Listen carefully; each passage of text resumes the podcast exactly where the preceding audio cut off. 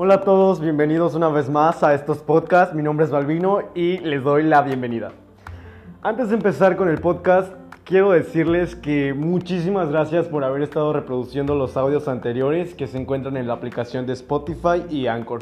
De verdad que estoy muy agradecido con todos ustedes por, por su apoyo, por sus buenas vibras. De verdad que, que cuando empiezas un proyecto y la gente te apoya, te sientes muy bien. Y de verdad no me queda más que decir que muchas, muchas, muchas, muchas, muchas, muchas, muchas, muchas gracias. Y para pasar ya de página, cambiar de tema, el día de hoy les traje, bueno, les tengo preparado un libro que está muy, muy bueno. Y para empezar les voy a decir el nombre. El nombre de este libro que leí se llama Enciclopedia Práctica de Psicología. Realmente me encontraba limpiando la casa y encontré esta enciclopedia de psicología y la verdad me llamó mucho porque estos temas de psicología y todas estas cosas que tratan de que tienen que ver con el hombre y con la forma en la que piensa y en la que actúa me llaman mucho la atención. Por eso escogí esta enciclopedia de psicología. Este libro habla sobre el trabajo y todas sus repercusiones en la vida social. De verdad que les va a fascinar desde, el primer, desde la primera página. Obviamente desde el punto de vista de la psicología. O sea que el libro nos habla sobre cómo nos afecta el trabajo, los compañeros de trabajo, nuestros jefes, nuestras acciones, prácticamente de todo, de todo lo que es el trabajo.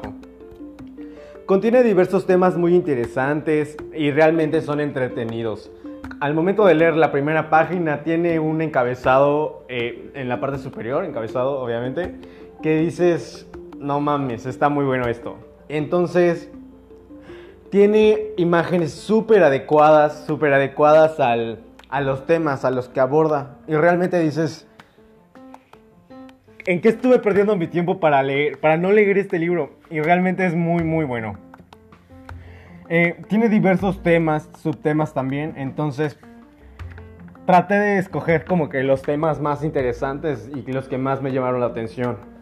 Y vamos pues a empezar con... Les voy a empezar a leer algunos subtemas de, de, este, de este libro. Entre los subtemas podemos encontrar el trabajo discrecional, el trabajo especializado, el trabajo organizado, el trabajo como derecho, la sociedad, el trabajo y el desempleo delito y comprensión, deberes y derechos, igualdad de oportunidades y elecciones. Em, también podemos encontrar descubrir lo que uno quiere. Eh, puede considerarse el trabajo de la mujer en el hogar como un auténtico trabajo.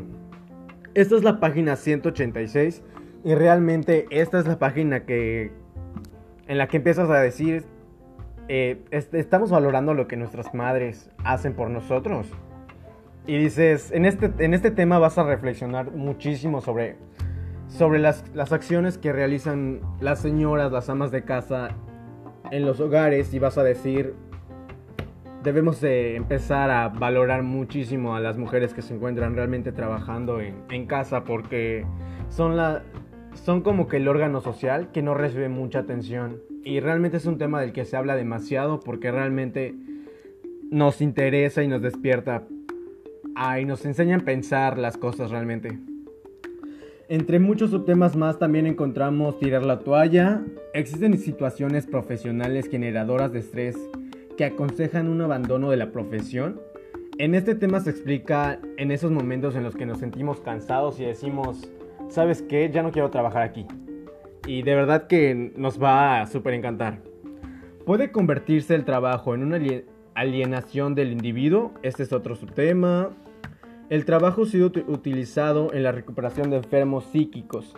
¿En qué medida un enfermo depresivo tiene que dejar su trabajo? Aquí es más bien relacionado a la depresión que pasan las personas y al hecho de cómo lo enfrentan algunas que se meten más al trabajo para olvidar los problemas, ya que el, trabajo, cualquier tipo de, de acción que realizas te mantiene ocupado el cerebro y tal vez hay gente que para dejar de estar frustrados y todo esto se, se meten más al, área del trabajo y empiezan a olvidar ciertas cosas. Siguiendo con los subtemas, se encuentra también la relación personal, la gratificación del trabajo, afecto y lucha social, distintos tipos de trabajo, trabajo manual y trabajo intelectual, gratificación inmediata y diferida, los trabajos singulares, trabajo y prestigio social, contacto o no con el público. De estos últimos, eh, el, que, el subtema que, que más me llamó la atención también son los trabajos singulares. Son aquellos trabajos que se realizan pero que la gente realmente no los, no los aprecia o no los ve como un trabajo. Tales podrían ser como los maestros de danza, gente que se dedica a la música apenas y que apenas está empezando. Y por el hecho de apenas estar empezando la gente los ignora. Entonces, los trabajos singulares se refieren más a eso.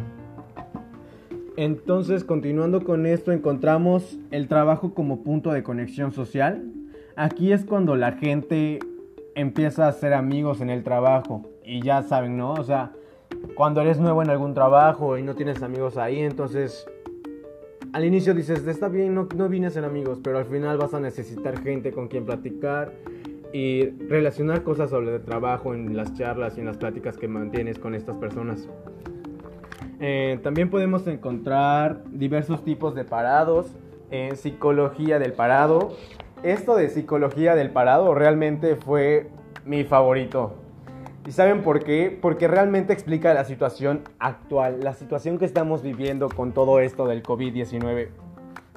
Realmente cuando empecé a leer esta página, que es la 195, dije, Dios mío, de verdad que creo que el escritor viajó en el, futuro y, escribió esto, pero realmente me interesó demasiado porque dice algo que les voy a leer es, lo que voy a lo siguiente que les voy a leer es de el subtítulo diversos tipos de parados y es, es lo siguiente ciertas personas pueden tener frente al parado una reacción favorable positiva de lucha o incluso en algunos casos puede que el individuo estudie, busque nuevas alternativas a su vida y aproveche esta situación para un progreso vital y para un replanteamiento del conjunto de su vida.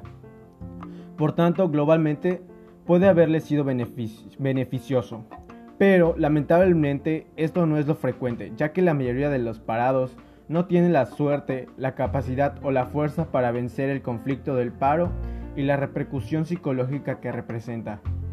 En este pequeño texto que les leí, realmente pues ya nos podemos imaginar, ¿no? Nos explican que cuáles son los sentimientos que empieza a desarrollar una persona que se encuentra desempleada y bajo presión familiar o, sí, mm, o presión con hacer pagos y todo esto que, que realmente nos, nos afecta emocionalmente y nos sentimos pues mal. Continuando con los subtítulos podemos encontrar, deterioro de la pareja, situación ante los hijos. Aquí pues ya saben, ¿no? Es como si tú eres padre o eres una persona, ajá, si eres padre o madre y te, te encontrabas trabajando, ¿cómo te ven tus hijos ahora que ya no lo estás haciendo? Y realmente pues vas a aprender y entender demasiadas cosas. Continuando vamos a ver la tentación del ocio, la neurosis de renta. Realmente esto de la neurosis de renta es muy interesante también porque dices, cómo fue que, qué pasó, ¿no? Y aquí es cuando la gente empieza a sentirse enferma por casualidad, pero la neurosis de renta no es... La gente eh, cuando entra a este, a este cuadro de neurosis de renta es cuando fingen estar enfermos para llamar la atención de familiares y para sentir que la gente los quiere. Y una vez que la que la gente que entra a este cuadro vea que los demás se alejan de él, entonces empieza a, fingir más, más seguido y empieza a inventar enfermedades que realmente no tiene. Y esos son los, los subtemas y, todo esto que este libro Enciclopedia Práctica de Psicología nos enseña. Ahora de la parte superficial, eh, quiero mencionarles al escritor Juan Corbela. Realmente esta es una obra de 180, 135 piezas, o sea que son 135 enciclopedias que abarcan diversos temas. La editorial de, esta, de este libro de psicología es Ediciones Orbis y el año de la publicación es en 1985. Eh, esto ha sido todo por, por, hoy y de verdad que espero que les guste el, el, libro. Les vuelvo a repetir, es Enciclopedia Práctica de Psicología por si quieren buscarlo en el internet o quieren, ya saben, investigar más sobre el libro y llegar a leerlo. De verdad que les deseo lo mejor y que tengan una buena noche.